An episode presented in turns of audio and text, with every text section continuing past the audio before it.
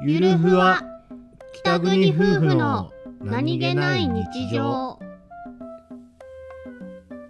番組ははい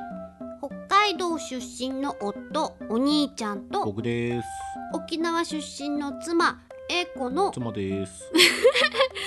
婦の何気ない会話を切り取ってお送りしておりますすかたくなな妻えこちゃは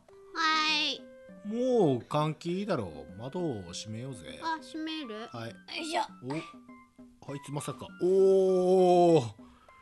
ダメになるクッションもどかさないでそのまま踏んづけていったんじゃなかろうねはいじゃないよ自分が思ってるよりもやこちゃんまたまたダメになるクッションを踏んでいこうとするえいこちゃん何なのその私の道はまっすぐだから私の前にあるものなんて障害物でも何でもないからみたいな蹴散らしていくんだっていう いや、ふんじゃねえよ。そんなに運動神経良くないんだから、うんどかせよ。あ分かってる分かってないよね。ー